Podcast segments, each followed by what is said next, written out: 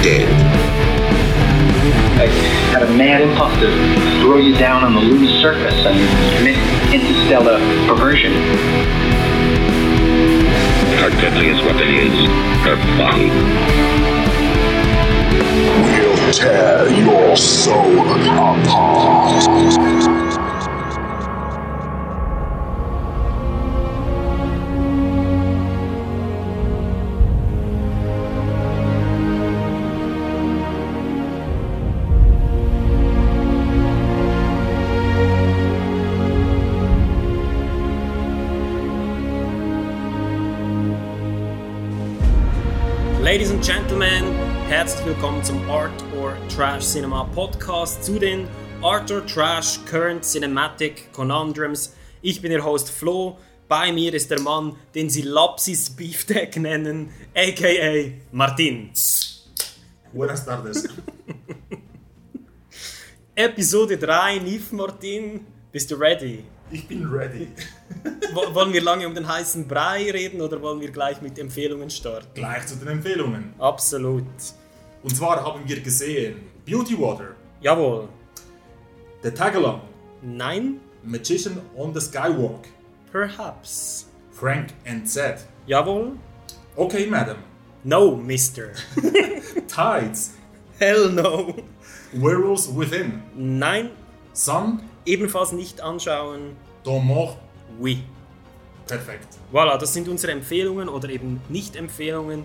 Und wir gehen gleich nach diesem Einspieler weiter in die Detaildiskussion des ersten Films. Beauty Water. Bleibt dran.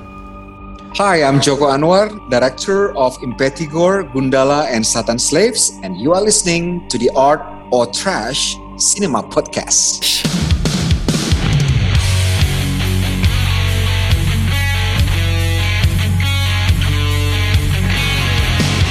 Hier ist Heiko Rus, Regisseur vom Projekt Fleisch, den Militas und Projekt Teresa. Und ihr hört den Art or Trash Cinema Podcast.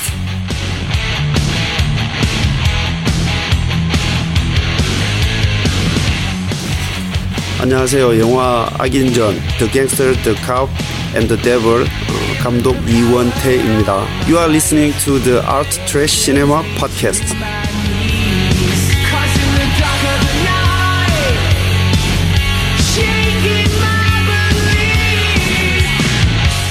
アート・オブ・トラッシュシネマ・ポッドキャストを聞いている皆さん、えー、アイアム高橋みけです、えージャパニーズディレクターです。お酒も映画も大好きです。Thank you very much. Perfect. But he said that you, he, I like uh, uh, so, uh, alcohol and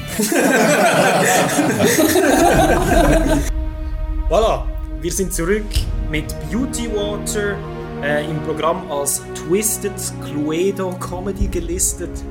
Ähm, directed by Kyung Han Cho und die Geschichte kommt aus Korea.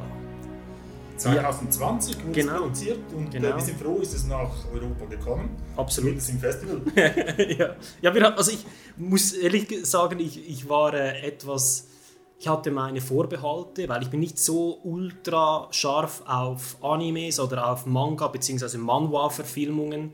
Ähm, aber ich, ich hatte meinen Spaß. Vielleicht, vielleicht ähm, gehen wir zuerst kurz darauf ein, um was es geht. Genau, äh, der Film beginnt damit, äh, dass ein Werbevideo gezeigt wird über Beauty Water. Ja. Und es handelt sich um ein Produkt, das in der richtigen Dosierung die Betonung. Veränderung, genau, die Veränderung von Körperform und gleichzeitig auch die Anpassung des Körpergewichts erlaubt. Genau. Das heißt, man kann den Körper modellieren Mhm. und auch verschönern. Also es ist eigentlich so ein bisschen Snake Oil-mäßige, ähm, wird das angepriesen, oder? Aber es, ist, es funktioniert effektiv und unsere Protagonistin die ähm, hat schon immer ein bisschen mit ihrem Gewicht und mit ihrem Aussehen zu kämpfen und sie arbeitet in der, was ist das, Film, Filmbranche oder Werbungsbranche, irgendwie so etwas. Ja, also ich habe mir aufgeschrieben, dass, es, dass sie als Beauty-Artist arbeitet für einen TV-Star. Genau. Das kann man so sagen, glaube ich. Genau, genau. Sie macht Make-up, oder? Macht sie, glaube ich, das ist... Genau, Make-up-Artist. Genau. Äh, und äh, sie äh, wird immer wieder äh, ja, beleidigt von Mhm. dieser Chefin, die wunderschön ist übrigens. Äh, und äh, sie sagt, oh, sie soll sich eine Tüte über den Kopf ziehen, wenn sie, Ja, äh, wenn ihre Arbeit spricht, macht. ja. Also es ist wirklich hart, also ziemlich schonungslos, wie sie da für ihr Aussehen eigentlich belächelt wird oder gemobbt wird eigentlich schon fast. Genau. Und sie äh, hat so eine, einen Tick entwickelt für ein Frustessen, glaube ich. Genau, ja. Also sie geht am Abend geht sie da einkaufen und, und kauft viele Süßigkeiten und Nudels und alles Mögliche ein und isst sich da am Abend voll und, und äh, geht online irgendwelche schönen Leute trollen. Das ist so ihre, ihre Freizeit eigentlich. Und dann stößt sie aber eben auf dieses Mittel, das äh, Beauty Water. Ja, es ist eine Legende in, in, in eine Legende macht die Runde, dass das Genau. Beauty Water existiert und dass es nur für reiche Leute zugänglich ist. Und ähm, bei einem TV-Auftritt ihrer Chefin Mhm. äh, fehlt plötzlich eine, eine Mitarbeiterin. Mhm. Und sie brauchen jemanden, der äh, eine Person, die sich vollfrisst, äh, vor laufender Genau, Kamera. Stimmt, stimmt, ja. Und sie springt da kurzfristig ein, weil, weil wegen dem Geld auch und Mhm. weil sie denkt, ja, okay, also ich kann auch mal vor der Kamera sein. Mhm. Und äh, da wird sie hochgenommen. In allen äh, Zeitungsblättern wird Im sie da Internet, wird überall. sie ausgelacht oder Mhm. als, als Schweinchen gezeigt und Mhm. so. Und äh, ja, das ist ein bisschen die Situation und äh, auf diesen Moment sperrt sie sich die Ha- zu Hause ein, geht Genau. nicht mehr zur Arbeit und äh, sie bekommt dann ein Paket, Genau. ein Überraschungspaket und da ist dieses Beauty Water drin. Genau. Und ich glaube, mehr dürfen wir gar Nein, nicht erzählen, ich weil nicht, oder? Vielleicht Cluedo, das kann schon, kann man schon sagen, ist falsch in diesem Film. ich, ich glaube, es ist falsch, ja. Man könnte es so interpretieren auf jeden Fall. Ich weiß ja nicht. Also, eben, was ich unbedingt äh, hier im Allgemeinen noch sagen möchte, ist, wir sind hier, obwohl wir uns eigentlich in einer äh, Verfilmung eines, äh, ich glaube, es ist eine Manhwa-Web-Series war es, ähm, befinden, sind wir total im klassischen Horror drin. Und ähm, ich habe mir aufgeschrieben, dass diese Thematik, beziehungsweise ist mir in den Sinn gekommen, diese Thematik mit Obsession vom Aussehen, das wird immer wieder im klassischen Horror behandelt.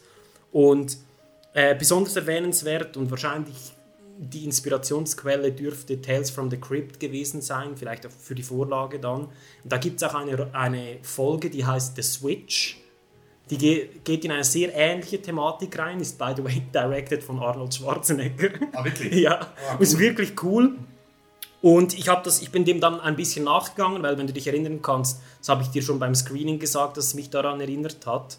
Ich bin dann nachgegangen und habe herausgefunden, dass die Manhwa Web Series ähm, die, die Vorlage bildet. Äh, der Titel war Tales of the Unusual. also ich glaube, es ist klar, ähm, dass diese Assozi Assoziation wahrscheinlich in die richtige Richtung geht. Ich denke es auch. Also es wäre ein zu großer Zufall. Ja. Aber es war, also ich fand es toll. Ich, ich kann wenig Negatives darüber sagen. Ich habe etwas Negatives dazu zu sagen. Etwas, äh, Das was Visuelle. Mich, was mich gestört hat, genau. Ähm, ich mag ja äh, animiert, Animationen und äh, ich habe diese Animationen persönlich nicht so gut gefunden, Ja. weil sie mich zu sehr an eine Videospielästhetik Mhm. erinnert haben. Es war Mhm. alles 3D äh, modelliert und Mhm. äh, animiert und eine sehr japanisch äh, angehauchte Ästhetik, was ja nicht an für sich schlecht ist, aber ich denke, mich hat das ein bisschen rausgehauen, weil ich kenne Spiele, die ähnlich aussehen. Mhm. Und ich Persona. Man, und ich habe vor allem, ja, ich habe vor allem Respekt davor, wenn Leute noch 2D zeichnen. Ja, Und ja, ich denke, ja, ja. das funktioniert da auch sehr gut. Aber heute gibt es diese Tendenz, generell Zeichentrickfilme für Kinder oder Mhm. auch für Erwachsene, dass man diese äh, eigentlich 3D modelliert Ja. und dann äh, nach, äh, nachzeichnet oder Mhm. auf eine Art mit, mit, mit speziellen Renderings bearbeitet. So, Das dass es mehr nach Zeichnung aussieht, Genau, ja, es sind ja, nicht mehr einzelne Blätter, die da äh, gearbeitet werden, sondern es wird alles digitalisiert. Und es ist ein Handwerk damit ein bisschen verloren Mhm, gegangen. mhm. Das ist meine einzige Kritik, weil Mhm. äh, Trotz der Animation sind die Farben fantastisch. Ja, also wir haben hier ein, ein prävalentes äh, Violett und Gelb, Mhm. äh, das vorherrscht und auch immer eine Dämmerungsstimmung Mhm. oder Nachtstimmung, die, die sich sehr gut ergänzen und äh, sehr stimmungsvoll äh, wird es eigentlich gezeigt mit diesen Farbanimationen auch. Mhm. Äh, auch die Geschichte hat mir gefallen. Mhm. Es hat ein gutes Pacing gehabt und äh, es war genügend weird und Ja, ja. unangenehm, Ja, ja. Äh, um äh, für mich in, in, den, in den Horrorbereich reinzukommen. Ich, ich glaube, am Schluss eben wird es wirklich extrem weird. Am Anfang war ich ein bisschen skeptisch, weil es schon sehr krass in diesen klassischen drei Schritten drin war. Ähm, die es in jeder Tales from the oder in vielen Tales from the Crypt Episoden gibt. Und zwar ist es nämlich die Unzufriedenheit mit irgendeiner Eigenschaft oder mit Mhm. irgendetwas. Dann zwei, plötzlich einfach sich präsentierende Lösung, meistens durch etwas Übernatürliches. Und dann drittens Punishment. Richtig. Und, aber hier wird es noch einmal ein bisschen getwistet am Schluss und Mhm. ähm, funktioniert sehr gut. Der Schluss ist ein bisschen bittersweet auch. Also, Kommt weniger an- weniger kommt- sweet. Also, drauf an, für wen. Oder? ja, also sweet würde ich jetzt nicht unbedingt unterstreichen, aber ja, also bitter auf jeden Fall. Mhm. Was ich noch kurz auch erwähnen möchte, ist die ähm, Musik. Weil auch hier habe ich mich so ein bisschen zurückversetzt gefühlt in das klassische Horrorelement, jetzt mehr ähm, aus der Seite Hammer. Ähm, der Soundtrack hat zum Teil extrem etwas von einem klassischen Terence Fisher Film und irgendwie hat es total gepasst und das, ich habe das erst am Schluss wirklich realisiert beim Abspann, weil es vorher irgendwie so organisch war in der Geschichte. Was eigentlich für den Film spricht, oder? Ja, absolut. Also eben- habe ich, hab ich so nicht bemerkt, aber jetzt, Mhm. wo du es sagst, stimmt's. Also es, es ist wirklich eine, eine Empfehlung von unserer Seite, würde ich sagen. Mhm. Eine, vor allem eine Überraschung, weil Mhm. wir sind beide so in die Vorstellung gegangen und haben gedacht, ja, es ist ein Animationsfilm, schon wieder. Ja. Und äh, wir wurden positiv überrascht. Ja. Genau. Hast du noch was? Nein, also vielleicht noch eine Randbemerkung noch Mhm. zu, zum, zur Story ist einfach, dass, ähm, wie heißt sie, äh, die Protagonistin Yeji, Mhm. Yeji oder so, Yeji genau, äh, sie hat äh, außergewöhnliche Augen, auch mit diesen violetten und gelben Farbton, was zur, äh, als Erkennungsmerkzeichen oder Merkmal äh, gewertet wird und auch Mhm. äh, in der Story gebraucht wird. Ja, stimmt. Das ist auch sehr schön. Das ist sehr schön gezeigt. Mhm. Ja. Ja. Gut, nach dieser Empfehlung kommen wir zu etwas, das wir nicht empfehlen konnten. Und zwar ist es der Tag-Along. Ähm, Zhang Wei Hao aus äh, Taiwan im NIF-Programm als Ghostly Folk Horror tituliert. Ein Spezialprogramm von Formosa Fantastica, Genau. stammt aus Taiwan Genau. 2015. Mhm, also ist ein etwas älterer Horrorfilm und war damals erf extrem erfolgreich, glaube ich, und hat mittlerweile drei oder vier Sequels. Ähm, ja, Also es war wichtig, der Film war anscheinend wichtig, um äh, Horror wieder in die Mainstream-Kinos zu bringen in Taiwan.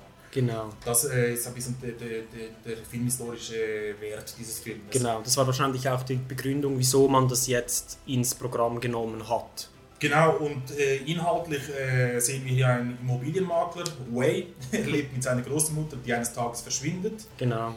Seine Freundin Yi Jun ist eine Radiomoderatorin, glaube ich, hat eine Radioshow. Genau, es hat eine Radiosendung. Und äh, Wei möchte mit seiner Freundin zusammenziehen, möchte sie heiraten und möchte Kinder mit ihr. Genau, und sie ist ein bisschen ein Commitment-Phob, oder? Genau. Und möchte eigentlich noch nicht heiraten, möchte auch noch keine Kinder haben und ich glaube, die Beziehung zwischen ihr und der Großmutter von Wei ist so ein bisschen getrübt. Das wird gezeigt in, in Backflashes, in Genau. Rückblenden. Und äh, eines Tages bekommt Wei in der Arbeit ein Paket zugeliefert mit einem Video, das seine Großmutter mit äh, anderen älteren Menschen zeigt beim Wandern Genau. in den Wäldern von, äh, von Taiwan. Du lachst jetzt, aber das war für mich eine der besten Szenen. Ja, hat funktioniert, also Found-Footage-mäßig fast Genau. schon. Und äh, diese Gruppe wird von einem Mädchen verfolgt, das bisschen unscharf ist. Und ja, ich denke, viel weiter müssen wir nicht erzählen. Ähm, Nein, nein. Der Film ist nicht unbedingt eine Empfehlung, aber ich denke, wenn, sich niemand auskennt, oder ja, es, es ist eher so ein Film, den man als Completionist schauen möchte, wenn man in Asien oder in bestimmten Ländern ins Horror eintauchen Ja. möchte. Das Der- denke ich, das wäre es vielleicht. Wahrscheinlich gehört es halt so ein bisschen zum ähm, ja, großen taiwanesischen Horror, oder? Wenn man sich da bewegt in diesem Bereich. Aber ganz ehrlich, eben im Programm, und das ist für mich jetzt das größte Problem mit diesem Film, steht eben Ghostly Folk Horror. Und genau das Folk-Element war für mich viel zu wenig da, weil es wird eben diese Szene, die du angesprochen hast, die wird kurz gezeigt. Das ist ähm, diese Geisterlegende, die irgendwie aus dem taiwanesischen Aberglauben hervorgeht, dass man in den Bergen nicht den Namen von jemandem sagen soll und sich dann umdrehen soll. Irgendwie so etwas war es doch. Genau.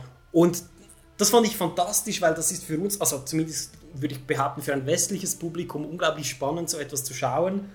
Und das Problem ist, dass der Film dann viel zu fest sich in der Ausführung eigentlich auf die bekannten Mittel des amerikanischen Horrors verlässt und schlussendlich diese Folk-Ebene komplett verlässt, ist völlig irrelevant.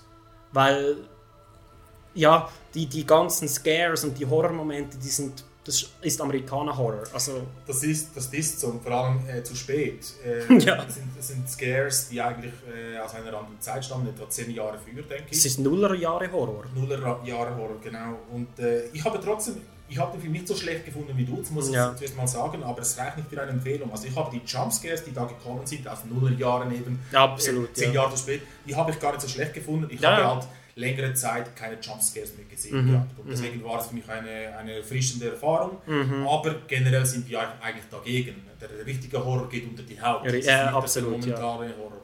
Weiter habe ich das, das Monster interessant gefunden. Es, es hatte sehr äh, unangenehme Augen oder angsterregende Augen. Und äh, mir hat das, das Design eigentlich gut gefallen. Aber wie es eingesetzt wurde, vor allem in späteren Szenen, fand ich ebenfalls wie du schwach. Mhm. Also ich muss dir einerseits bei den Jumpscares bin ich tatsächlich auch auf deiner Seite, das hat mich auch nicht gestört. Zum Teil waren sie auch gut ähm, ausgeführt, also ich bin tatsächlich auch erschrocken im Kino. Eben, wie gesagt, Erschrecken ist nicht gleich Horror. Mhm. Ähm, beim Design kann ich dir nicht zustimmen, da habe ich wirklich dieses CGI-Monster schon tausendmal in anderen Filmen gesehen und ich habe mir überlegt, was das beste Beispiel dafür ist und das ist Grave Encounters, die Grave Encounters-Reihe aus den 2000er Jahren. Da, genau dasselbe Design von den Monstern, das ist dieses, dieses schwa dieser schwarze, langgezogene Mund, den wir zwischendurch bekommen und dann diese wirklich auch dunklen Augen. Ähm, ja, Also ich habe diese Augen tu- total beunruhigend gefunden. Aber Ich habe auch es zu oft gesehen. oder? Ich habe es zu oft gesehen, wirklich. Also weißt du, ich habe da in dieser Zeit habe ich den größten Scheiß geschaut. Alle diese 0815 Ghost Stories hatten genau ein solches Design, weil es wahrscheinlich einfach zu machen war Mhm. mit den damaligen Mitteln. Und hier fand ich eben dasselbe Problem, auch das CGI irgendwie, ah, das hat mich rausgehauen. Der Monkey Ghost. Ich, verstehe es, ich verstehe es. Oder? Es, ist es geht da wirklich von der Erfahrung, äh, der, den eigenen Horrorerfahrungen aus. Ja. Äh, aber trotzdem noch positive Sachen von mir, meiner Seite noch. Ein gutes Szenario. Fand Mhm. den, den Wald in Thailand auch generell hat es ja. ein sehr großes Potenzial Mhm. wurde hier okay verwendet. Es Zu in, wenig. In der Nacht war es äh, gut, am Tag Mhm. auch gut, aber ich denke, das Hauptszenario hätte der Wald sein müssen. Absolut. Weg, weg von, der, von der Zivilisation, da haben wir genügend Horrorfilme. Aber Mhm. eben, der stand aus 2015. Was wollen wir eigentlich? So, sie sind ja vielleicht noch dran, solche Filme zu produzieren. Stimmt, und so viele haben wir jetzt auch nicht gesehen. Ich weiß nicht, wie der zweite heißt. Irgendwie etwas mit äh, Ghostfish. Nein, das ist so. der dritte. Der dritte ist ein Prequel und heißt Devilfish. Devilfish. Also den schauen wir uns sicher noch an. Ja, unbedingt. Du hast gesagt, wieso haben wir nicht diesen bekommen? ja, ich habe mich aufgeregt, wieso war der nicht Teil des Programms? Es war ein Prequel, das hätte wunderbar funktioniert.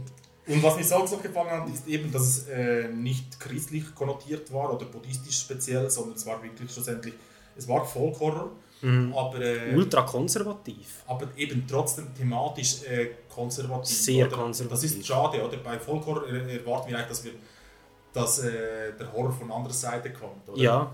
Ja, beim Folklore ist es ja eigentlich meistens so, dass, wir das, dass es einen Aufbruch im Konservativen darstellt. Genau, in so vielen gegen Filmen. Monogamie. Äh, Genau. Ganz viele Themen, Diese die- Naturreligion, oder? Zurück zu den Wurzeln. Ähm, Sie lau- sie Wildness. Ja, genau, genau. Das Animalische. Mhm. Und hier haben wir irgendwie äh, keine Abtreibung, keine unehelichen Beziehungen. Äh, steck deine Großmutter nicht ins Altersheim, sonst kommt der Affengeist. Also, Es hat Ja. eine, eine tolle Szene gehabt, als er mit, mit seinem Kollegen oder Boss in, ein, in ein Haus ging. Das, das, das müssen wir noch sagen. Diese Szene alleine äh, wäre ein guter, guter Short gewesen. als er da rauskommt und voll, voll in, auf den Boden kotzt.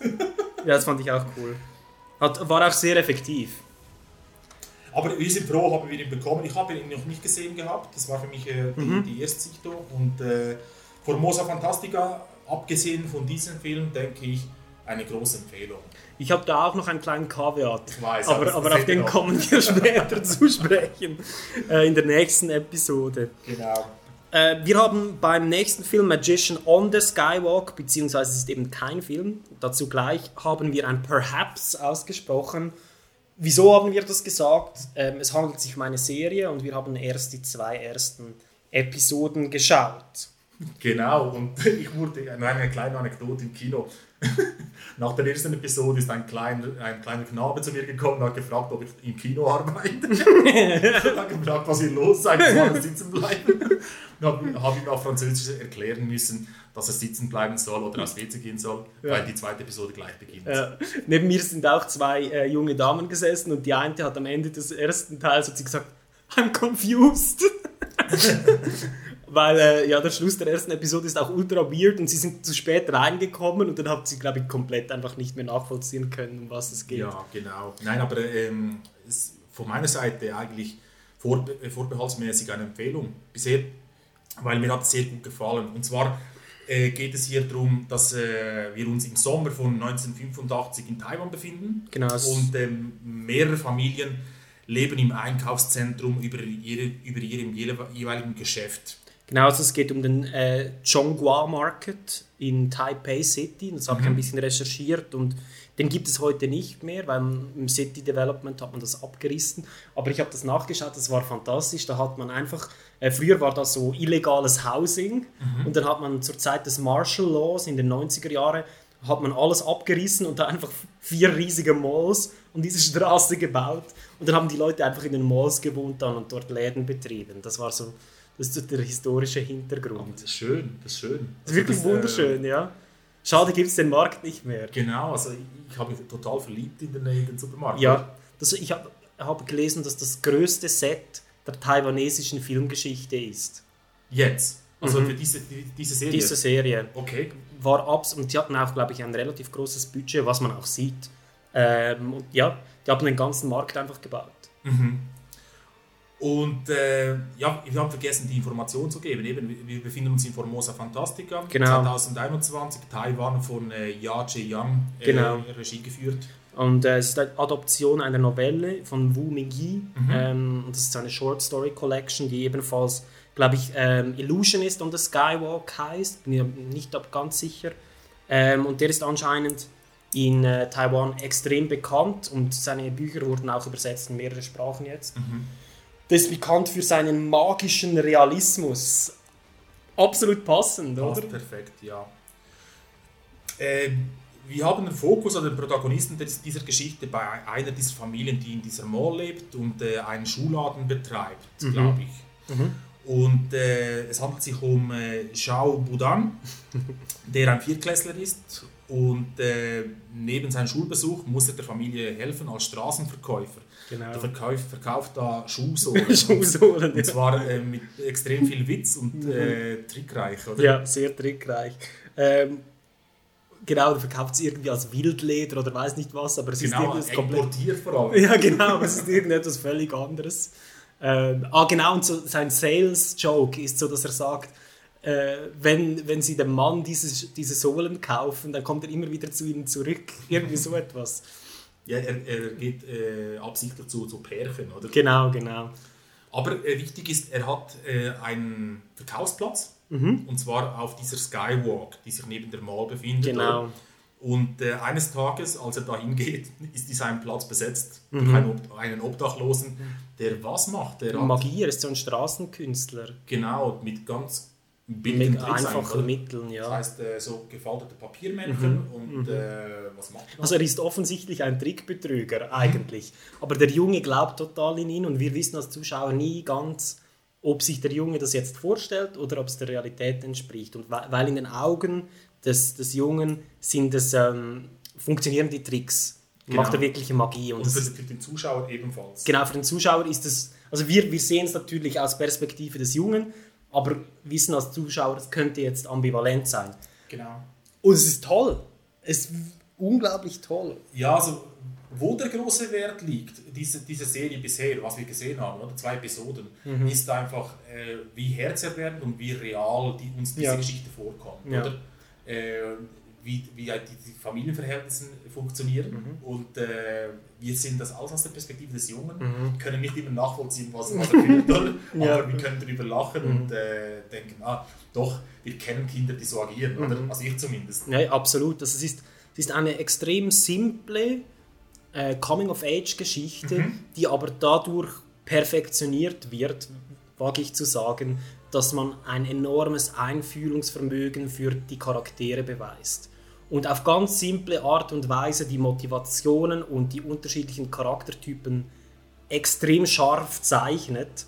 Und das Ganze eben in diesem wunderschönen Setting, das für uns auch enorm real wirkt. Also es ist, ja, ist fantastisch. Also hat mich wirklich weggehauen im Kino. Es, es macht etwas, was äh, Hollywood immer machen möchte, aber nicht schafft. Es ist wirklich uns in eine andere Zeit reinversetzen. Mhm. Und zwar glaubhaft. Und du hast es sehr gut gesagt, oder? Jeder Charakter in der Serie, auch die, die anscheinend ein bisschen böse sind und so, die sind alle glaubhaft und trotzdem Ja. liebenswert. Auf eine, Ja, Art, genau. auf eine andere Art, oder? Es ist Und, einfach nicht schwarz-weiß, oder? Sondern es sind wirklich kantige Charaktere, die haben ihre Fehler, die haben die guten Sachen und äh, es funktioniert einfach, es wirkt real, wie wir gesagt haben. Genau. ja, also. Viel mehr kann ich glaube ich nicht sagen. Also Nein. visuell äh, war es sehr schön auch noch und äh, ich habe mir hingeschrieben, es ist wirklich, äh, diese, diese Serie hat bisher den, das Herz am rechten Fleck. Ja, absolut. Also die zwei ersten Episoden auf jeden Fall. Wir werden den Rest sicherlich noch schauen. Genau. Und vielleicht geben wir dann bei Gelegenheit nochmals eine Rückmeldung. Ich Was denke, es wird bei dir bei Jan, bei Tales from the Living Room kommen. das, das könnte eine gute, gute Möglichkeit sein, ja. Und äh, der Vergleich vielleicht noch einfach, äh, mich hat sehr stark daran erinnert an Pan's Labyrinth, aber Mhm. Pan's Labyrinth wirkt ja, als wäre es zu magisch, zu ernst. Mhm, mhm. Es ist wirklich eine seriöse, es, ist eher näher an Herr der Ringe eigentlich, auf eine Art. Es ist so episch und gleichzeitig so Ja, ja.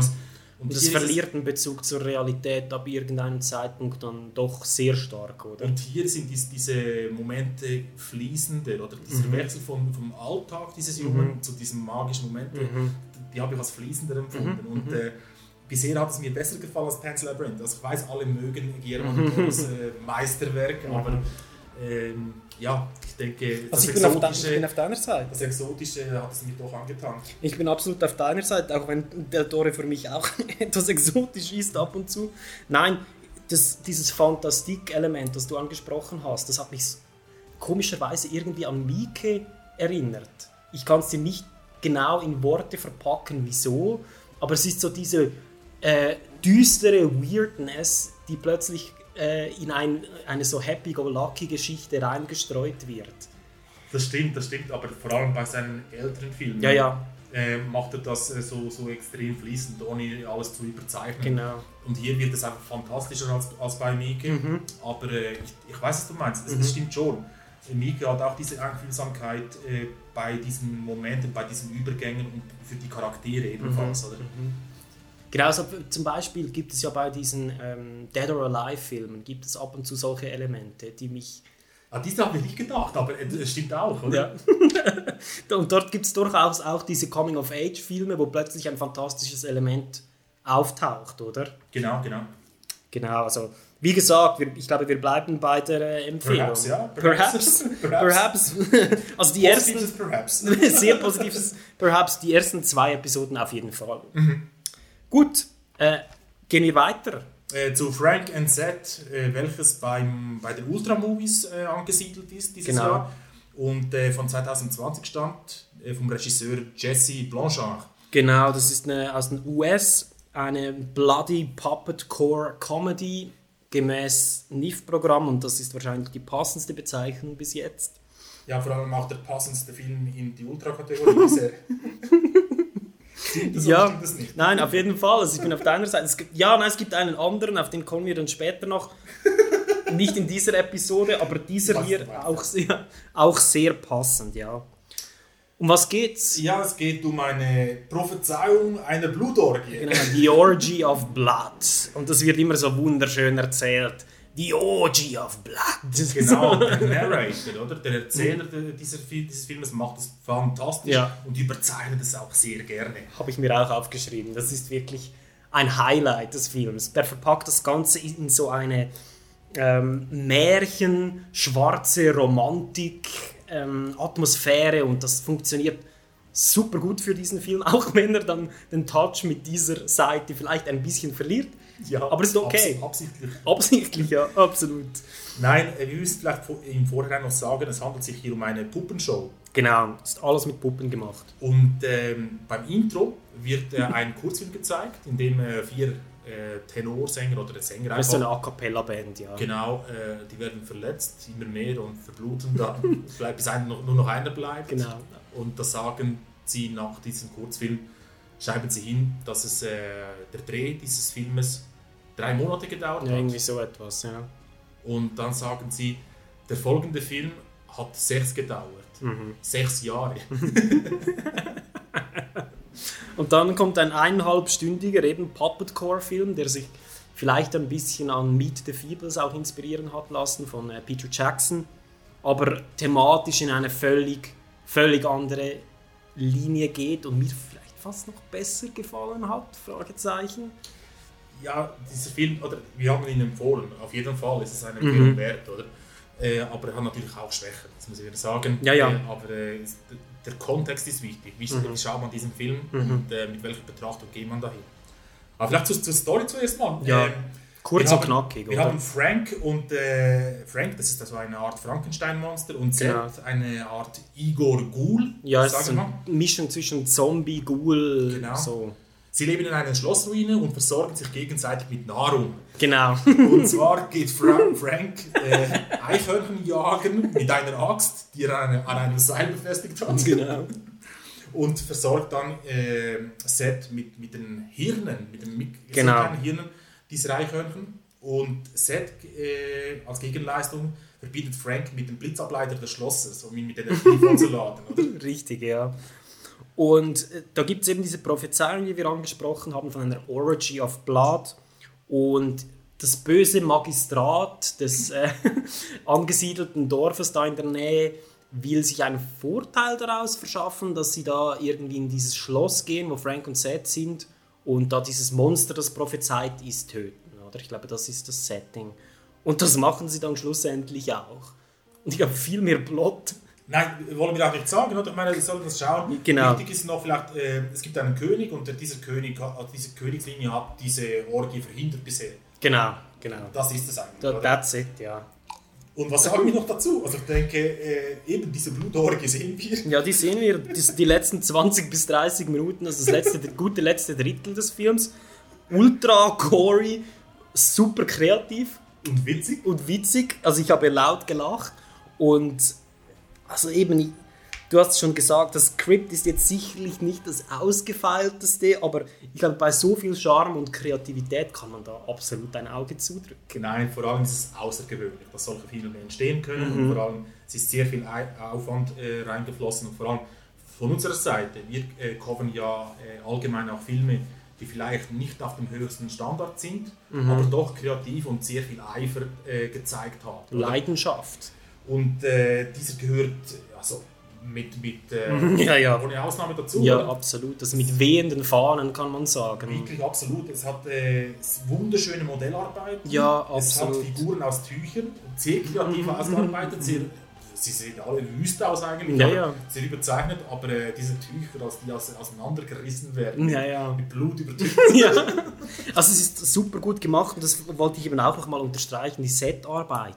Wow, also wunderschön und irgendwie hat es auch wirklich gut funktioniert. Also ich habe mich nie irgendwie, also weißt du, man könnte sich ja vorstellen, so eine Puppet, äh, Puppet-Komödie, dass das irgendwie einem raushaut ab der Zeit und dass man äh, mit der Zeit, dass man gedanklich da halt beim da ist und sagt, ja, das ist jetzt, sind jetzt Puppen und, und ich sehe, dass das Puppen sind und so. Für mich war das keine Sekunde so. Also ich war wirklich im Film drin und Ich war auch drin. ja.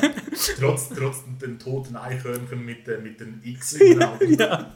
Also es ist natürlich extrem überzeichnet, das muss man schon sehen. Und es ist sicherlich auch kein perfekter Film, wie du gesagt hast, aber die Schwäche, die einzige wow. Schwäche für mich war eine. Und das war wirklich äh, eben diese Blutorgie, die hat für mich zu lange gedauert. Ja, das sie war schon ich- lange. Das, äh, das bin ich. Das Und denke, schon lange. sie, sie haben viel Spaß gehabt. Äh, und normalerweise bin ich ja gegen Credits, äh, die zeigen, wie der Film gemacht wor- worden ist. Mhm.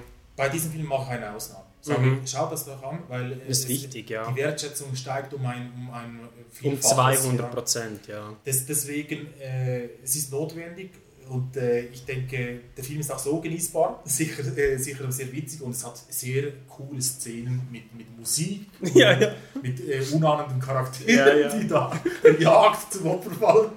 Ich glaube, liebevoll ist der beste Begriff für diesen Film, auch wenn er ultra brutal ist. Ich glaube, viel liebevoller kann man einen Film nicht machen, als es hier passiert Der ist. Schluss war äh, ebenfalls liebevoll, war trotzdem ein Happy End. Ja, ja, absolut, ja, ja, absolut. Und, und das kommt auch rüber, glaube ich. Das kommt sehr gut rüber, wie viel Liebe in diesem Film steckt. Genau. Ja, ja gut, dann würde ich sagen, gehen wir weiter. Ja, zu, Okay Madam. Äh, Das haben wir in der Sparte von New Cinema from Asia. Stammt Genau. aus Korea, glaube ich. Ja. 2020 von ähm, Jeol Ha Lee. Genau, und das ist das Brawling Airline Comedy angeschrieben. Ähm, das Nicht-Publikum hat diesen Film äh, sehr gemocht. Mhm. Muss, das müssen wir sagen zuerst mal. das kann man auch sagen, ist okay. Ist okay. Ähm, wieso haben wir Aber. Aber. Vielleicht erkläre ich zuerst mal, was der Plot ein bisschen ist. Genau. Und äh, wir starten den Film mit einer nordkoreanischen Operation in Südkorea. Mhm. Und eine tödliche Spezialagentin setzt sich dabei äh, in den Süden ab.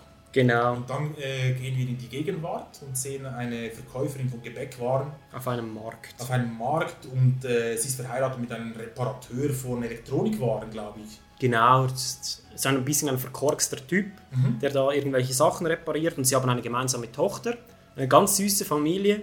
Und, sie müssen äh, sparen, weil sie Genau. kein Geld haben. Also Genau. sie kaufen alles im Rabatt ein bei, äh, bei den Sales. Und äh, eines Tages kommt die Tochter nach Hause und äh, weint, wieso sie nicht in die Ferien kann. Genau. Und weil, wieso, und fragt, weil, wieso sie nicht äh, fliegen darf. Genau, genau. Und sie gewinnen dann, glaube ich, schlussendlich eine Hawaii-Reise. Genau, also die Frau kommt eines Tages nach Hause und, der, und sieht, dass der Ehemann tausende Sodaflaschen gekauft hat, um eine Reise zu gewinnen. Mhm.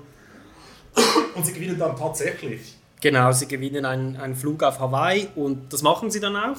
Nachdem sie ultra knapp an dem Flughafen ankommen, schaffen sie es noch auf Flug, aufs Flugzeug. Und parallel sehen wir eigentlich, dass es äh, eine weitere Operation gibt. Es gibt Genau. Leute, die, die äh, von Nordkorea die dieses Flugzeug nehmen wollen. Genau, sie wollen es kapern, ja. Und äh, vor allem die, diese abgesprungene Agentin äh, suchen, weil sie wissen, Genau. sie wird dort sein. Und wir sehen da eine, eine ziemlich junge Frau, die eine Maske trägt und die sich äh, sehr äh, ja, verdächtig verhält. Genau, oder? die diese Agentin zu sein scheint. genau. Da hören wir auf, glaube. Genau, genau. Wir können vielleicht noch mit diesem pathetischen Satz aufhören. Auf dem Flug holt die Vergangenheit die Parteien ein. ja, wieso haben wir den Film gut gefunden, vielleicht zuerst? Ja, äh, wir haben da einen Stewardess, der heißt äh, Special Agent Jung. Mr. Jung. Nennt, er- nennt er sich selber. Genau. Er denkt, er sei ein Spezialagent und äh, verhält sich auch sehr komisch.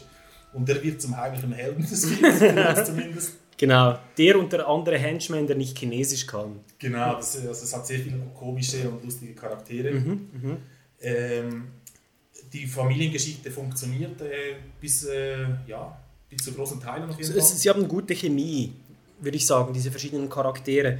Was man sagen muss, ist halt einfach, dass der Humor größtenteils funktioniert, aber es ist schon ein bisschen Hit or Miss und ab und zu ein bisschen predictable, kann man auch sagen. Ja, ein bisschen ermüdend war es für mich. Absolut, genau. Aber äh, zu großen Teilen hat der Film auch gut funktioniert. Mhm. Äh, mich hat es sehr stark an Mr. und Mrs. Smith erinnert. Mhm. Das war eine Referenz ein bisschen. Mhm. Und äh, negativ war vielleicht äh, auch zu sagen, die tausenden Twists. Ja, genau. Also das ging mir auch zu weit. Irgendeinmal ach, bist Ja, du ermüdet. Ja, vor allem äh, die Lacher, die, die waren eben so er, erzwungen. Es waren Ja, ja. natürlich, natürliche Lacher, sondern es war Ja, so, ja. Du musst jetzt mitlachen. genau, ja.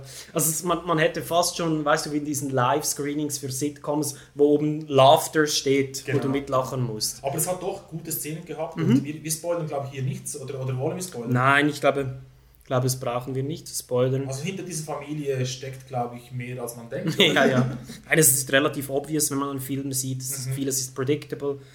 Die Action finde ich noch einen wichtigen Punkt, den ich ansprechen möchte. Äh, sehr gut, ja, dass du das erwähnst. Weil grundsätzlich coole Action, aber nicht so viszeral, wie wir es aus Korea gewohnt sind. Es ist nicht okay, äh, dass Korea einen Step-Down gemacht hat. Ja, es ist nicht okay. Ich denke, oder beziehungsweise es ist, Ja, vermute ich jetzt, dass es wegen der äh, Comedy ist, dass man es ein bisschen... Äh, Nein, ich glaube, es liegt auch an, an den Schauspielern wahrscheinlich. Das sind keine Martial Artists wahrscheinlich. Kann auch sein, ja. Denke ich sein. jetzt, oder? Also für mich hat einfach diese Tightness gefehlt und ich kann mir vorstellen, wenn man diese Action mehr serious gemacht hätte, wäre es vielleicht auch ein besserer Film geworden. Ich denke, da wären wir auch auf den, auf den Zug aufgesprungen. denke Mhm. Das kann sein, ja. ich. Wenn dann plötzlich da die, die Sitze auf dem Flugzeug kaputt gegangen wären. Ja, hey. Wie heißt denn der Lieblingsschauspieler aus Korea, der jetzt äh, bei Marvel engagiert Ma Dong-seok. Genau, der Ja, hat ja. gefehlt. ja, ja. Der hat absolut gefehlt. Es wäre Ja. so cool gewesen, wenn er der Pilot gewesen wäre und nach hinten gegangen wäre. Stühle. Stühle ausgerissen und geworfen. Ja, das wäre super gewesen. Hätte Es ich hat Charakter gefehlt, ein viszeraler äh, männlicher Charakter, der, bei dem man Der aufgeräumt hätte, ja. ja. bei dem man die Fäuste richtig gespürt hätte im Kino. Kanonenschüsse. bei den- Kanonenschüsse Genau. im, im Passage. Richtig.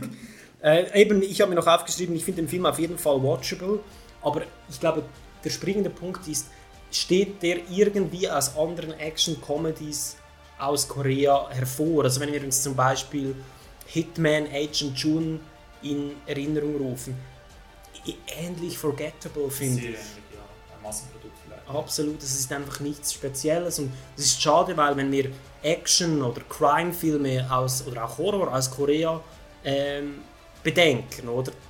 Da kommt meistens etwas mit einem Hammer und hier ist es, ja, es ist lauwarm. Es ist lauwarm, ja, aber äh, wir hatten trotzdem eine gute Zeit im Kino. Äh, Mhm. Und äh, wichtig ist auch, es war ja nicht für uns gedacht, es war für das Nicht-Publikum gedacht, für das äh, Publikum, das einfach ein, ein, eine Comedy wollte und fertig, oder? Absolut. Völlig in Ordnung. In diesem Sinne, wir bleiben bei keiner Empfehlung, genau, und gehen damit weiter zum nächsten Film. Ja, wir gehen zu Tides. Das ist ein Schweizer Film aus der Competition Genau. 2021 von äh, Team Failbaum äh, äh, Regie geführt und äh, Breathtaking Sci-Fi wird das Ganze tituliert, geht Ja. gute 104 Minuten. für uns war es auch breathtaking. Also wir, wir waren außer Atem vor Lachen. Aber, Waterworld meets Interstellar meets Children of Men. aber ich erkläre kurz noch den Plot. Ja, bitte. Äh, die, Da muss ich nicht. die Erde ist unbewohnbar geworden. Die Haben wir reiche- auch noch nie gesehen, oder? Die reiche Elite äh, wandert nach Kepler aus. In Kepler werden die Menschen nach und nach unfruchtbar wegen der äh, Radioactivity, keine Ahnung, wegen der Strahlung. Komplett neu. Und äh, ja, äh, wie heißt die Ulysses 1 Mission wird gestartet, Mhm. um zu schauen, ob die Erde wieder bewohnbar ist. Genau. Es gibt keine Nachricht von Ulysses 1, also wird Ulysses 2 geschickt mit dem äh, Knockoff von äh, Kirsten Kristen Stewart in, der, in der Hauptrolle. Ja, genau. Und die Äh, landen dann auf der Erde und In Kepler haben wir eine, eine Gesellschaft, die so, kommunistisch angehaucht genau, ist. ihr Motto ist for the many. Genau. Und wir haben das mitgeschrieben. Im Film, das, das war wirklich ein For the Highlight. many. For the many. Absolut. Bei jeder Szene. Das war auch so ein bisschen ein Running Gag vom Festival. Wenn wir etwas lustig fanden, hat immer irgendjemand gesagt, for the many. Das war schon fast Bahubali-mäßig. ja, wirklich, ja. Und äh, genau, äh, sie kommen dann auf die Erde, haben nicht die Mühe zu landen, Genau. weil die Fallschirme nicht richtig funktionieren. Ich weiß auch nicht mehr wieso, ja. Und dann kommt die erste gute oder die einzige gute Szene im Film, würde ich behaupten sogar, als sie da landen und ähm, zuerst testen müssen, ob die Atmosphäre gut ist, also ob sie da atmen können einerseits und dann, ein, dann erfolgt dann auch ein Überfall auf die, die, die Parteien, die da landen und unsere Protagonistin und die werden dann festgenommen und kommen so zu einer, ja, ist das ein, ein, ein primitiver Stamm, Ja, der, der ja. da auf der Erde lebt. Aber ich muss, muss hier noch die, diese Szenerie mit diesem nassen Sand äh, Mhm. äh, positiv erwähnen. Mhm. Äh, Mit dem Nebel. Wunderschön, Nebel, Mhm. äh, Sand, leicht durchwässert und dieses Raumschiff da gestrandet. Mhm. Und äh, sie wissen, dass dort eine Flut kommen wird, oder? Mhm. Ähm, und das macht es auch so unheimlich. Es geht wirklich in alle Richtungen Richtung Horizont. Sieht man Genau. diese, diese, diese ja, Leere, es ist so eine. Orientation, oder? Genau, ja. Also ich denke, das, das ist ein wichtiger Punkt, den du hier angesprochen hast, und zwar ist die Production Value im Allgemeinen, wie ist es gemacht, oder? Enorm hochwertig. Also es sieht super schön aus, waren auch Gelder von Konstantin Film da. Tolles CGI. Ich glaube nicht, dass es eine Schweizer Produktion up to date gibt, die so viel Budget hatte für so einen Typ Film. Gleichzeitig ist dieser Film auch der beste Beweis, dass das noch lange keine Basis für einen guten Film darstellt. Ja, es ist wirklich schade. Ähm, weil, äh, wieso haben wir keine Empfehlung gegeben? Also ich habe mir drei klare Punkte aufgeschrieben. Erstens ist er schmerzlich vorhersehbar. Wirklich, also wir haben im Kino Genüsslich vorhersehbar. also wir haben im Kino alles im Voraus gesagt und, und haben gelacht, dass es dann tatsächlich passiert ist. Aber wirklich alles. Alles. Von A bis Z. Dann ist es wirklich unglaublich klischeebeladen. Das spielt so ein bisschen ineinander rein. Und mit zusammengeklauten Elementen aus einer Vielzahl von Elementen von Science-Fiction-Filmen der letzten Jahre. Wir haben schon gesagt, Waterworld, Interstellar, Children of Man. Das ist alles ein Mischmasch aus diesen Elementen. Und dann letzt, letztlich und für mich fast am schlimmsten, es ist widerlich Hollywood-esque. Wirklich widerlich. Also es ist mir alles Sachen, die ich verzeihen könnte. Mein größtes Problem mit diesem Film ist einfach das Pacing. Ja. Wir starten mit einem Rhythmus, das fast schon an einen, einen äh, Action-Thriller grenzt, an einen Horrorfilm grenzt. Ja. Und dann plötzlich äh, hält er an. Die Handbremse wird gezogen. Plötzlich denkt man, ah, wir haben eine Person, die unsere Sprache spricht, oder? Mhm, Und äh, jetzt kommt Exposition.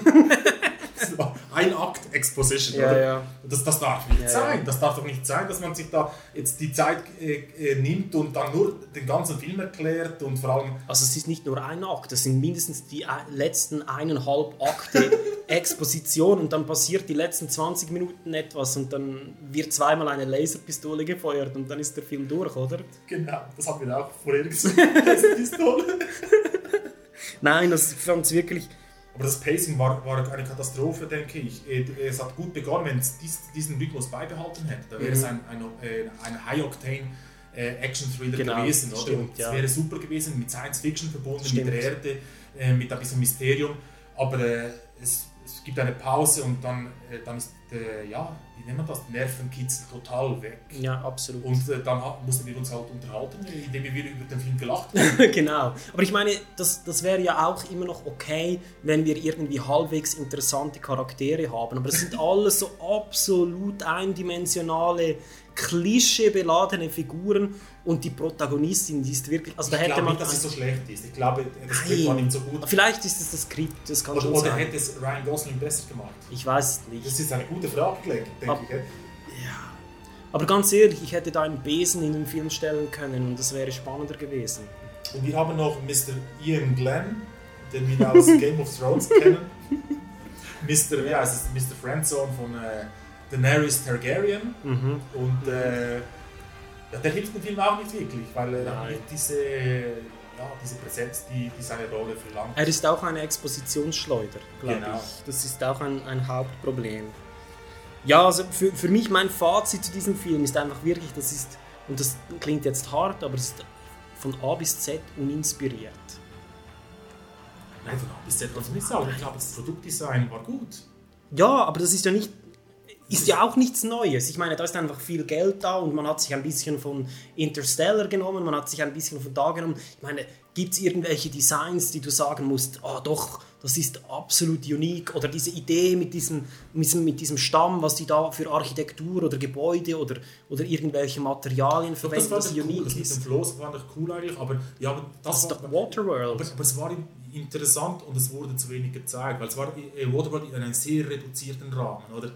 Ja. Das habe ich sehr cool gefunden. Wie funktioniert eine Gesellschaft, äh, ein Stamm auf so einem äh, kleinen Gebiet, oder? Mhm. Das habe ich äh, spannend gefunden, aber es wurde gar nicht erforscht. Wir, wir müssen weiter.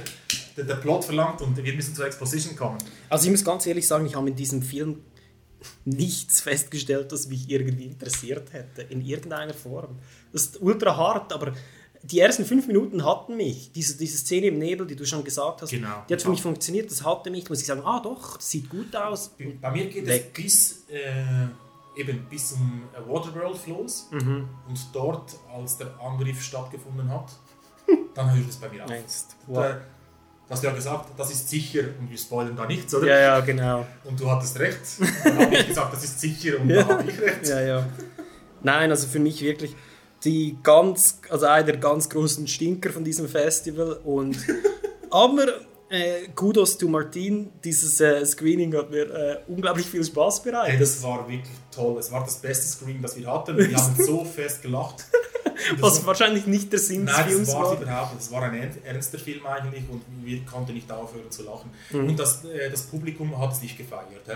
Also Mhm. sie mochten den Film nicht, als wir da waren. In diesem Screening, Passage, das wir waren, ja. Und äh, am nächsten Tag war dann die, die Gala-Premiere oder so, glaube ich. Ja, es waren zwei. Und äh, da waren wir ja. natürlich nicht. Oder, äh, wir haben genug geschlafen in der Nacht und gedacht, wir brauchen nicht weiteren Schlaf. Richtig, genau. Also vielleicht noch als kurze Nebenbemerkung, das war sicherlich der Großanlass am NIF, also Schweizer Film und der Director, eben Tim Fehlbaum war auch da. Und ohne jetzt dazu irgendwelche Wertungen machen zu wollen, denke ich, ist es als Festival vielleicht schon wichtig, dass man nicht den Anschein weckt, dass die Gleichbehandlung unter der Competition oder sonstigen Preisen nicht gewahrt ist. Nicht, dass das jetzt der Fall gewesen wäre, aber einfach so als, als Randbemerkung ist uns vielleicht aufgefallen, dass da äh, ja, sehr viel Trubel um diesen Film geherrscht hat. Ja, also das, das ist definitiv der Fall gewesen. Wir haben einen Tag vor, äh, vor der Zeremonie, der Abschlusszeremonie des Festivals, haben wir die Leute schon in Schale gesehen und Mhm. uns ist es doch ein bisschen komisch vorgekommen, Genau. weil es doch Teil der Competition ist. Und Mhm. äh, ja, du, du sagst es richtig, eigentlich die Gleichbehandlung oder auch für das Publikum wäre fair gewesen. Äh, aber die Jury hat es sicher nicht beeinflusst, das haben wir gesehen. Haben wir Äh, gesehen. Haben nicht gewonnen. Genau. Aber ich persönlich äh, zweifle schon den Publikumspreis äh, recht an. Muss ich auch sagen. Weil wir haben wie beim, beim Screening mit, mit äh, wir haben gesehen, dass das Publikum überhaupt begeistert war. Ich habe Mhm. sogar Leute gesehen, die vor dem, äh, vor dem Ende rausgegangen sind. Genau, und das gibt es eigentlich selten. Ja, wie sehr selten. Also es wäre irgendwie die Mitternachtsvorstellung. Aber Genau. Nein, das, das war wirklich schwierig.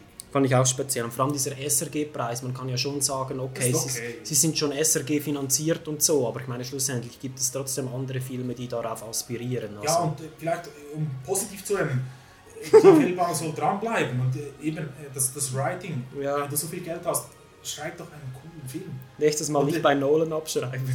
Nein, das ist alles okay. Also, ich meine, die, das kann wirklich etwas ganz Einfaches sein, aber ich denke, es, muss ja im Pacing funktionieren, oder? Es muss eine, eine Story haben, die, die ein bisschen äh, Biss hat. Mhm. Und äh, das hat es hier, an dem hat es hier gefehlt. Ja. Das war wirklich alles fast eine Karikatur von Filmen, die, schon, die wir schon gesehen haben. Ja, und einfach nicht originell. Es war für mich nicht originell. Genau. Gut, und damit vom Regen in die Traufe.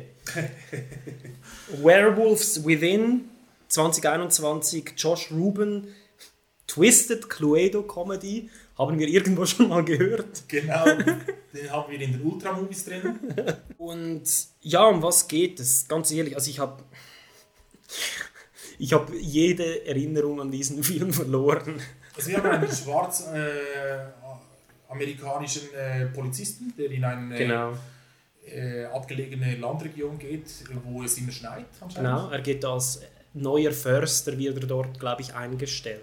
Aber ist er nicht Polizist, ist er Förster? Ich glaube, er ist Förster, also es ist Park Ranger, Aha, deswegen habe ich Polizist gemeint. Ja, ja. glaube ich. Die sehen gleich aus wie die Sheriffs, aber sind eigentlich äh, eine Art Förster. Ein Mount mit weniger äh, Farbe. Ja, weniger cool. genau. Und nicht beritten. Und dieses Dorf ist anscheinend sehr komisch, oder? Und Mhm. äh, bei, beim Hotel, an dem er untergebracht wird, äh, ist der, der äh, Besitzer gestorben. Äh, Mhm. also gestorben, verschwunden unter Genau. mer- merkwürdigen Umständen. Mhm. Und er wird da jetzt so in, die, in diese, dieses Dorf eingeführt durch eine, was ist sie? Eine Pöstlerin. Genau, sie ist eine Pöstlerin und sie ist eine junge, attraktive Frau und ich glaube, da, da hat man auch durchaus etwas Chemie zwischen den beiden. Und genau, wir lernen, lernen dann die verschiedenen Charaktere dieses Dorfs kennen und Den Plot, dass äh, dort eine Pipeline gebaut werden soll. wird sehr am Rande eingestreut. Genau, aber das, das ist ein Thema. Trotzdem, Ja, ja. dass, dass äh, doch die, die äh, Konflikte in der, in der Community ein bisschen erklärt. Oder? Mhm. Aber die Charaktere sind alle sehr komisch. Es ist einfach ultra flach. Also jeder, jede Figur hat eine, eine Charakteristik und die ist extrem überrissen. Also wir haben zum Beispiel diesen Ehemann und der ist einfach untreu.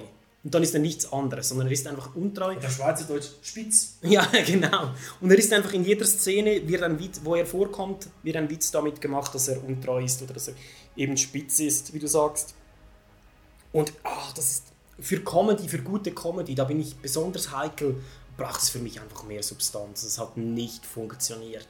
Dieser Film begeht einfach in meinen Augen das größte Verbrechen, das ein Film dieser Art begehen kann. Darf ich raten? Ja, bitte. Er ist langweilig. Er ist ultra fucking langweilig und er hat es irgendwie nicht einmal ansatzweise geschafft, eine Spannung zu erzeugen, geschweige denn aufrecht zu erhalten. Also es war hart im Open Air, dieses Screening.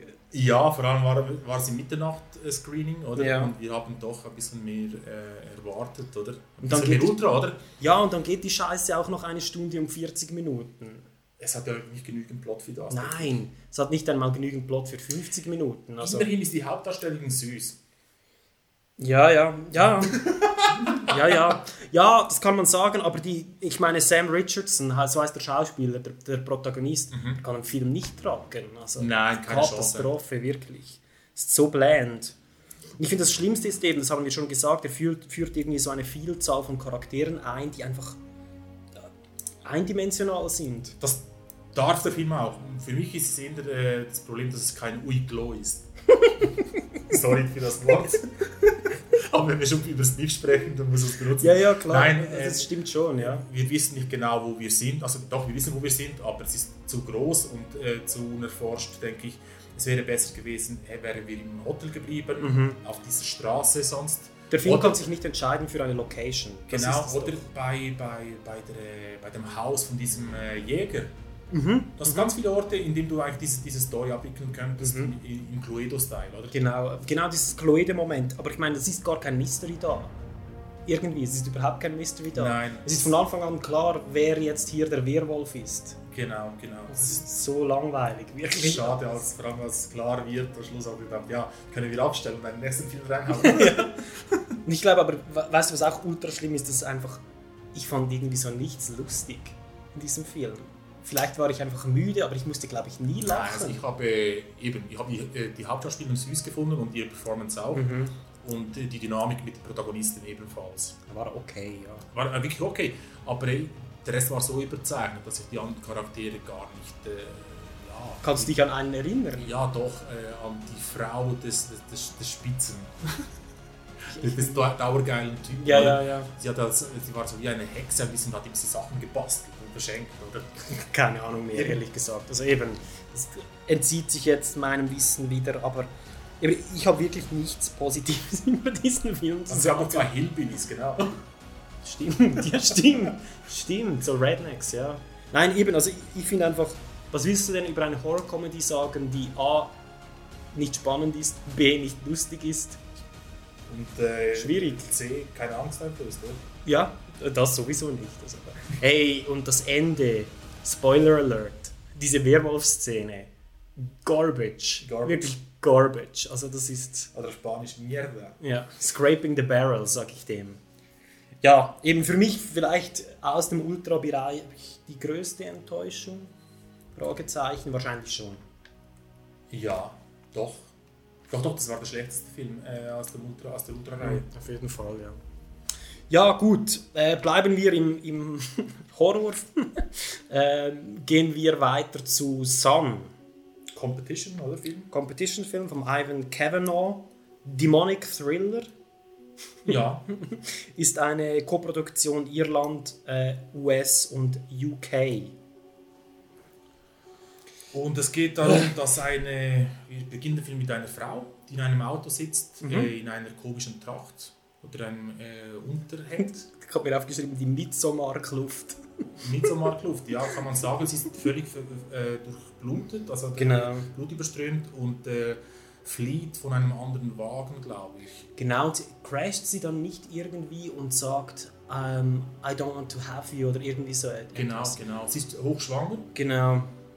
und äh, sie möchte ihr Kind nicht haben. Und Und es sie- ist ultra spannend. Also die erste Szene fand ich super effektiv, hat mir mega gut gefallen.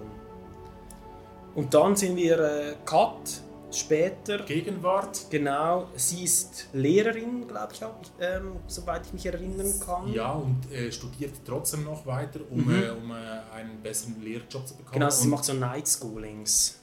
und erzieht allein ihren, ihren Buben, ihren, ihren Sohn, Mhm. der, den sie sehr mag und der auch völlig normal ist. Genau. Das ist sehr, äh, eine sehr herzliche Szene. Mhm.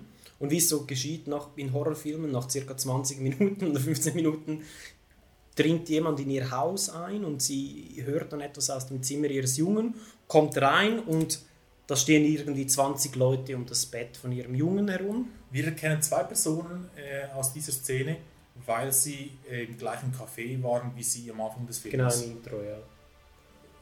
Und wir wissen nicht, ob das wirklich geschehen ist oder nicht.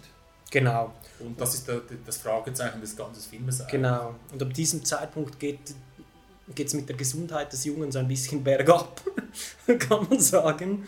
Und ja, mehr würde ich gar nicht erzählen, glaube ich. Ja, würde ich auch unterlassen. Also es ist vielleicht so ein bisschen, wenn man, wenn man sich jetzt nichts darunter vorstellen kann, es ist ein bisschen Omen, es ist ein bisschen Rosemary's Baby. Mit mehr Gore auf jeden Fall. Mit sehr viel mehr Gore. Und hat durchaus sehr viele gute Szenen drin. Mhm. Aber äh, wieso haben wir diesen Film nicht empfohlen? Ich denke, das Gesamtbild ist schlechter als die Summe der einzelnen guten Szenen. Richtig. Äh, vor allem, er ist nicht sonderlich speziell.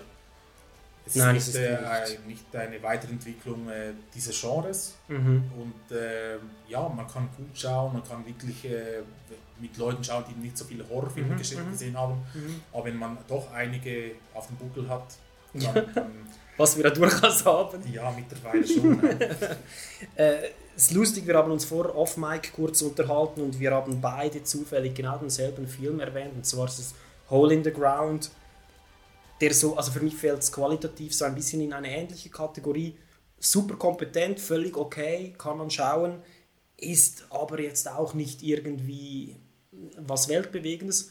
Und es ist auch ein Anti- Nein, Pro-Abortion-Film, sorry. Das war Pro-Abortion, Pro-Abortion-Film. Ist dieser Film vielleicht auch. Wie hast du die Effekte gefunden? Äh, fand ich total gut. Also Mhm. ich glaube, die, die Gore-Effekte waren primär praktisch, wenn es mir recht ist. Ähm, dann hat es so ein paar Demon-Effekte, die fand ich eigentlich auch ganz gut. Also ich bin grundsätzlich sowieso Fan von diesen Religious Cult Horrorfilmen, das finde ich eigentlich ganz gut. Diese Thematik wird hier vielleicht ein bisschen zu fest offen gelassen, weil ich jetzt spannend gefunden, noch ein bisschen mehr, vielleicht ohne Erklärung, aber ein bisschen mehr über diesen Kult zu erfahren. Das hätte, hätte ich spannend gefunden, aber sonst bewegen wir uns ein bisschen mehr im Possession-Bereich vielleicht. Kann gut sein. Ich habe auf jeden Fall die Schauspielleistung der Prota- Protagonistin gut gefunden. Mhm. Sie konnte viel äh, durchaus tragen. Absolut, ja. Aber Sie hat auch ein gesagt- gutes Gesicht für eine solche Rolle. Genau, genau, also sehr emotiv. Und äh, für mich war es einfach das Problem, oder, dass es, äh, ja, es hat sich in die Länge gezogen und das Fragezeichen wurde dann zu lange, ja, Man wurde zu lange hingehalten. ja, denke ich auch. Und Mhm. äh, schlussendlich wird es nicht aufgelöst, das ist auch richtig, ist gut so, aber äh, Ja, es wird schon ein bisschen auf. Also der Schluss ist doch so ein bisschen, äh, wie heißt es? Ähm, Black Coat Daughters äh, mäßiger äh, hat was, hat was, ja. Schluss. Aber hat mir Und, äh, gefallen. Also, Du hattest auch sehr viele Predictions, die richtig waren. Ja. Den Film habe ich äh, gehört. Oder? du hast gesagt, he's evil. Love Interest. Nachher, nach drei Minuten hast du gesagt, he's evil. Und dann wurde es erst in den letzten drei Minuten aufgelöst, oder? logisch, logisch. Ja, ja. Nein, also ich glaube, mein großes Problem war, dass er einfach nicht so memorable war, wie ich es mir gewünscht habe. Technisch kompetent, gute Gore, gute Actors, solides Skript, aber eben halt nichts Weltbewegendes. Genau. Ähm, zum letzten Film, da haben wir Don Mort. Genau. Und hier können wir vielleicht unseren Kollegen Enrique ähm, einladen zum Kommentieren, weil er hat den Film auch mit uns geschaut. Empfehlung? Willkommen, Kike. Okay. Wenn ihr Empfehlung? das jetzt wieder mal geplant habt. Nein, das haben wir nicht, das haben wir nicht geplant. ähm, Dormant. Äh, mir hat er gefallen. Ja. Wenn, ich, wenn ich nur gut Französisch sprechen könnte, dann hätte er mir gefallen. Das war das, das größte Fail des Festivals, war Genau. genau das, dass wir keine äh, englischen oder deutschen Untertitel hatten Mhm. und wir nicht so sehr bewandert sind in der französischen Sprache. Genau, vielleicht kurz Hintergrund. Das NIF-Programm beschreibt diesen Film als Mindbending Swiss Sci-Fi. Ist ein Film von 1968 von Jean-Jacques Lagrange. Ähm, ja, Der präsent war, er war kurz vor dem Film war er da. Genau, stimmt, stimmt, der war da. Und der ist, glaube ich, du hast das, äh, Enrique, du hast das gefunden, der ist, glaube ich, im SRF-Archiv Der verfügbar. ist im Archiv vom SRF verfügbar. Allerdings auch dort kein Untertitel. Ja, schade. Schade, aber Sehr das ist schade. kein Fail von NIF gewesen in diesem Fall. Nein, aber vielleicht ein kleiner Fail vom NIF, den ich hier noch erwähnen möchte. Äh, In den Ansagen wurde der Film verglichen mit The Fly und dann wurde im gleichen Satz Cronenberg erwähnt. Ich bin fast überzeugt, dass da ein Fehler unterlaufen ist, weil der Film hat eigentlich nichts mit The Fly von Cronenberg zu tun, sondern es ist der alte Fly-Film, garantiert, der gemeint worden ist. Nein, Sie meinen die ursprüngliche Novelle. Es ist derselbe Autor. Ah, okay, aber Sie haben Cronenberg gesagt. Ja, genau. Und der, der einfach den Verweis, dass der, der Fly ganz bekannt von Cronenberg verfilmt wurde. Okay. Wurde. Okay, das ist aber natürlich die zweite Verfilmung. Weil wenn ich, der erste Film, The Fly, fand ich eben extrem, wenn ich, wenn ich darüber nachdenke, fand ich viel näher jetzt von der Thematik her. Mit Vincent Price, Mit Vincent ja. Price, genau, der von 1958, glaube ich, In wenn es mir dieser recht Zeit ist. Ja. zumindest, ja. Und man kann es, by the way, durchaus auch mit einem anderen Vincent Price-Film vergleichen, The Last Man on Earth. Der war eben auch noch vorher, der war irgendwie 1964 oder so. Von der Atmosphäre her zumindest. Auf jeden Fall hat sich Herr Lagrange ein bisschen entschuldigt für den Film. er hat gesagt, wir müssen das äh, wir vielleicht nicht über die Spezialeffekte und so aufregen und äh, diesen Film einfach für das anschauen, was es ist, äh, weil wir heute verwöhnt sind durch eben dieses, dieses Hollywood-Spektakel bei, bei Science-Fiction-Filmen. Bei Tides. Ja. das wir hier nicht hatten. Aber ich denke, das hat den Film gar nicht schlecht getan, sondern es hat eine, gewi- eine gewisse Art Klassik vom Film hervorgerufen. Und äh, vielleicht zum Thema, äh, um was ging der Film? Also es ging so um ein Experiment, das mit mehreren Männern gemacht wurde, wo man irgendwie die Zeit beschleunigt hat. Ich glaube, das war. Und dann bleiben zwei der Typen bleiben da stecken und versuchen auf sich aufmerksam zu machen und ähm, warten eigentlich den Zeitpunkt ab, bis die Zeit für sie wieder normal läuft oder bis die äh, Wissenschaftler eine Lösung gefunden haben, dass die Zeit wieder normal läuft. Und alles, was wir sehen, ist so in, natürlich in extrem, die Leute bewegen sich extrem langsam und die Welt steht wie still. Das war die schönste Szene im Film, als der Motor des Autos gezeigt wurde. Und dann Mhm. wir gesehen haben, wie, wie, sie, wie sich die Engines oder die, die Motoren langsam bewegt haben. Sehr, sehr langsam. Mhm. Sind ja enorm schnell eigentlich, oder? Und äh, das hat ein bisschen gezeigt, äh, wie schnell die Zeit verläuft oder wie langsam die Zeit verläuft. Mhm. Und äh, zusätzlich war noch der Clou, dass sich die Zeit immer langsamer ver, äh, verwählt zu, zu den Protagonisten. Mhm. Ich bin im Kino neben Enrique gesessen und wir haben es beide enorm gefühlt, oder? Also gerade beim Motorblock, der war ja die eine, aber schon von ganz Anfang an, deutlich äh, bevor der Effekt überhaupt im Film erklärt wurde, äh, hatte man ständig Unterbrüche in der Beleuchtung Ja, genau. von, von dem, vom elektrischen Licht. Und das war dann halt wirklich äh, die Simulation, dass das jetzt ein alternierender Stromfluss ist und dass genau dort immer die Flussrichtung wechselt und das Genau. Licht ganz kurz flackert. Wunderschön, wunderschön. Wunderschön. Wirklich wunderschön. Also das kann man, ich glaube, allgemein über diesen Film sagen. Einfach, er war wunderschön. Und wieso erwähnen wir diesen Film heute unbedingt? Weil wir haben heute eben, das ist der zweite Schweiz-Film, den wir gesehen haben in dieser Episode, oder? Und ja, die Schweizer können es ja doch. Ja. Also der, der, Mit weniger difference in quality, in quality ist äh, ja ist hart. Das ist brutal. Das ist eine. TV-Produktion, oder? TV-Produktion mit wahrscheinlich einem, sage ich jetzt mal, 28.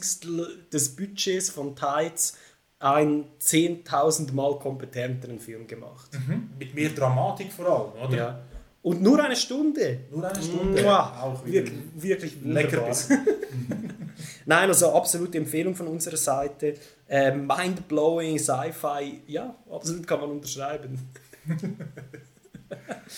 Ja, damit sind wir schon am Ende. Äh, herzlichen Dank für deinen Gastauftritt, Enrique, wenn auch weniger freiwillig. Ja, ich habe gedacht, jetzt, äh, wenn, Wenn du schon da hier bist, ja, ja. dann, dann äh, nennen wir den kompetentesten. Nein, super. Ähm, genau, was steht aus? Wir haben mehrere Interviews, die upcoming sind. Unter anderem ein Interview mit äh, Mathieu Dury von Meandre. Das wird auch spannend. Dazu haben wir auch noch das Review des Films mit, glaube ich, noch gut elf anderen Filmen. Das in der nächsten Episode mit Burger erscheinen wird. Das wird toll, das wird toll. Es- gibt wirklich ein paar sehr tolle Filme, die wir Mhm. da empfehlen möchten und, darüber, äh, und über diese wir, wir sprechen wollen. Genau, also wenn diese Episode jetzt vielleicht vornehmlich negativ war, wird die nächste wahrscheinlich vornehmlich positiv. Das stimmt, also wir haben dort wirklich sehr gute Sachen. Extrem gute Sachen gesehen. Vor allem äh, ein taiwanesischer Film. Keine Kommentare. Das Da kommt noch. bleibt uns nur noch etwas übrig und zwar die Ukulele auszupacken. Die Ukulele auspacken, unbedingt. Bis zum nächsten Mal beim Art of Trash Cinema Podcast.